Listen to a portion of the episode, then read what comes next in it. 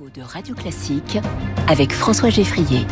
Bonjour Sabrina Soussan. Bonjour François Geffrier. Bienvenue sur Radio Classique, présidente directrice générale de Suez. Félicitations pour ce trophée euh, Radio Classique de l'entreprise dans la catégorie développement durable. Le développement durable qui est un petit peu le résumé de votre métier aujourd'hui en fait. Exactement, le développement durable, c'est au cœur de nos deux métiers, de l'eau et des déchets. Nous euh, fournissons des solutions de plus en plus circulaires pour préserver la ressource. Et en fait, c'est ça le mot le plus important, c'est préserver la ressource, que ce soit la ressource en eau ou la ressource en général, si oui, vous voulez. Et notamment en énergie. Euh, vous Exactement. êtes, euh, on avait parlé il y a quelques semaines ensemble à ce micro. Là, ce qui est nouveau, c'est que vous atteignez l'autosuffisance énergétique. Comment vous faites concrètement? Alors, nous produisons autant d'électricité que nous en consommons en Europe dès cette année. Pourquoi? Parce que nous produisons de l'électricité avec nos déchets, avec nos unités de valorisation énergétique, mais aussi avec nos centres d'enfouissement où on produit du biogaz euh, à partir des déchets. Et nous, arrivons à cette autosuffisance avec la quantité que l'on produit qui est euh, assez euh, significative. Donc la valorisation des déchets, ça c'est un sujet montant. Quel est le potentiel finalement? Aujourd'hui, on n'en reprend qu'une partie? On peut aller beaucoup plus loin? Bah, On peut aller beaucoup plus loin et euh, surtout ça, ça va favoriser l'indépendance énergétique et la décarbonation. Donc c'est vraiment au centre des, des défis actuels euh, qui, qui, nous concernent tous. Et pour parvenir à cette autosuffisance dont vous parliez, c'est beaucoup d'innovation en fait pour euh, arriver justement à extraire cette énergie. Bah, c'est beaucoup d'innovation, c'est produit aussi du biogaz à partir des bouts des stations d'épuration. Ouais. Donc il y a vraiment toutes sortes de déchets à partir des biodéchets. Euh, et ça, pour moi, c'est l'avenir et surtout c'est une source locale. Mmh. Et ce qu'on fait également, on a gagné euh, la grande station d'épuration de Nice, où cette, cette station d'épuration va produire quatre fois plus d'énergie qu'elle consomme. Avec la production de biogaz, mais aussi on récupère la chaleur en fait des boues, si vous voulez, pour alimenter des réseaux de chaleur qui sont à côté de cette station. On a des panneaux photovoltaïques aussi sur tout le site. Donc vraiment, on a toutes les innovations euh, dans, ce site et dans ce qu'on fait. Et vous avez aussi ce projet avec Eramet dans le recyclage de batteries électriques. C'est clé euh, vu l'enjeu euh, de la voiture électrique dans les années qui viennent. Alors pour moi, les, les déchets, en fait, c'est ce sera dans le futur soit de l'énergie, donc c'est valorisé en énergie, ou des matières premières secondaires. Donc recycler en matières premières secondaires pour les batteries des véhicules électriques, c'est le lithium, le cobalt, euh, le nickel, qui sont des métaux rares. Donc si on arrive à les recycler, eh ben, on contribuera à notre indépendance, à notre autonomie stratégique. Et là, aujourd'hui, on arrive à en extraire euh, de mieux, on arrive à de mieux en mieux valoriser ce qui se trouve dans une batterie électrique? Ben, en fait, on a euh, un projet qui est en cours de développement. On va s'installer à Dunkerque et nos technologies sont déjà éprouvées sur ce qui est euh, produire de la black mass, hein, de la masse noire.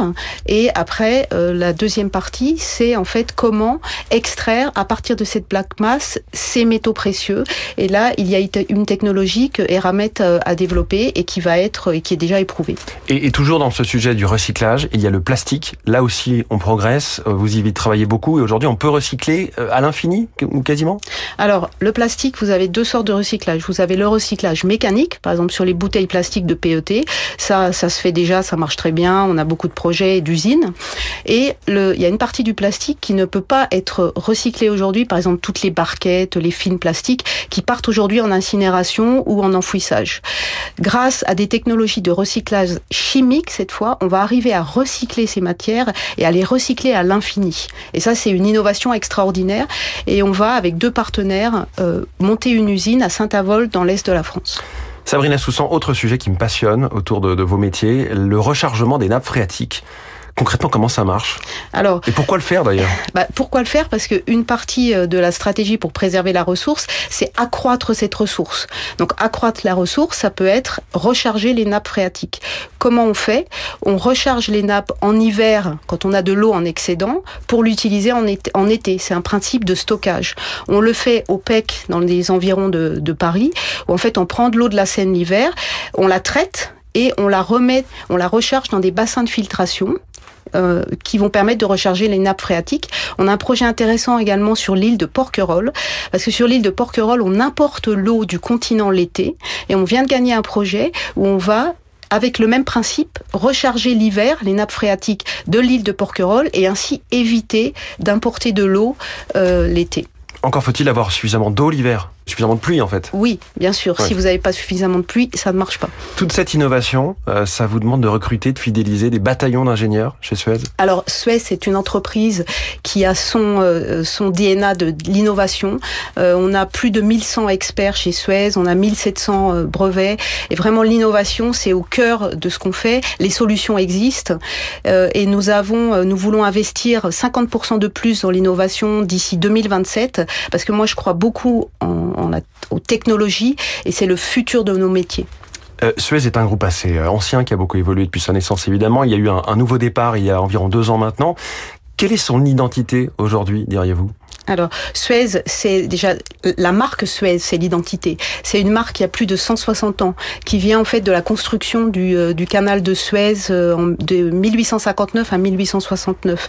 Et après, Suez a euh, euh, peu à peu acheté des entreprises dans, l'environnement, dans l'eau, dans les déchets, dans la construction d'infrastructures. Et l'identité de Suez, c'est justement ce service, ce service à l'environnement euh, et, et, cette innovation, technologie et la passion des collaborateurs. Moi, j'ai été vraiment marquée par cette passion et cette créativité et inventivité. 40 000 collaborateurs, c'est ça? Oui, exactement. Et contrairement à beaucoup d'autres très grandes entreprises françaises, vous, euh, tout n'est pas euh, actionné euh, depuis Paris avec des, des, grandes décisions, etc., puisque ça se passe depuis le terrain. Il faut se battre marché après marché pour conquérir ici des déchets, ici de l'eau, parfois les deux. Comment vous faites justement au quotidien pour conquérir ces, marchés? Vous avez raison, nous sommes en fait dans des marchés très très locaux et nous sommes très locaux. et ce qui est important, c'est de comprendre en fait ce marché local et d'avoir des personnes qui comprennent ce marché. Et moi, personnellement, quand j'ai commencé dans l'entreprise, je suis allée partout dans le monde, partout sur nos sites, pour comprendre ce qu'on faisait et être proche des clients. Et la proximité des clients, c'est clé, parce qu'il faut, dans le futur, encore plus co-créer avec les clients et être de plus en plus partenaire avec ses clients pour amener les innovations dont on a besoin pour justement faire face à, cette, euh, à ce défi euh, mmh. climatique que l'on a en ce moment. Et alors, quel marché, quel pays vous visez euh, en priorité là pour euh, grossir? Alors, bon, bien sûr, nous sommes bien implantés en France, euh, nous sommes en Chine, nous sommes en Inde, nous sommes dans des pays en forte croissance en Afrique, nous sommes en Angleterre où on a racheté l'activité déchets. Et nous sommes en Europe centrale. Donc, le marché est énorme, nous sommes dans des marchés en, en pleine croissance. Et nous gagnons en ce moment beaucoup de projets. Nous avons une dynamique commerciale extraordinaire. Et j'en profite pour remercier tous les collaborateurs parce que cette dynamique, elle est extraordinaire. Un mot sur votre parcours personnel, ou plutôt votre profil. Vous êtes très international, très ingénieur aussi. C'est le profil finalement que vous voulez donner à Suez dans son ensemble, à la fois tourné vers la conquête et vers l'innovation? Euh, alors moi je suis donc je viens de, de l'international, j'ai fait une grande partie de ma carrière à l'international, 20 ans. Euh, j'ai été dans l'industrie, j'ai fait trois industries, automobile, euh, bâtiment et ferroviaire, euh, avec beaucoup de transformations. Euh, donc moi ce que je veux donner à, à Suez, j'ai parlé beaucoup d'innovation et technologie, je pense que c'est important, mais aussi de proximité, proximité euh, entre les collaborateurs, moins de management vertical, plus de collaboration et également plus de proximité avec nos clients dans le sens de co-création euh, et également de partenariat. Ce partenariat va être de plus en plus important pour réussir. Sabrina Soussan, PDG de Suez, merci beaucoup d'être venue ce matin dans Comment j'ai réussi sur Radio Classique et encore bravo pour ce trophée Radio Classique de l'entreprise dans la catégorie euh, développement durable. Dans un instant, Quentin Périnel va nous parler des métiers du BTP.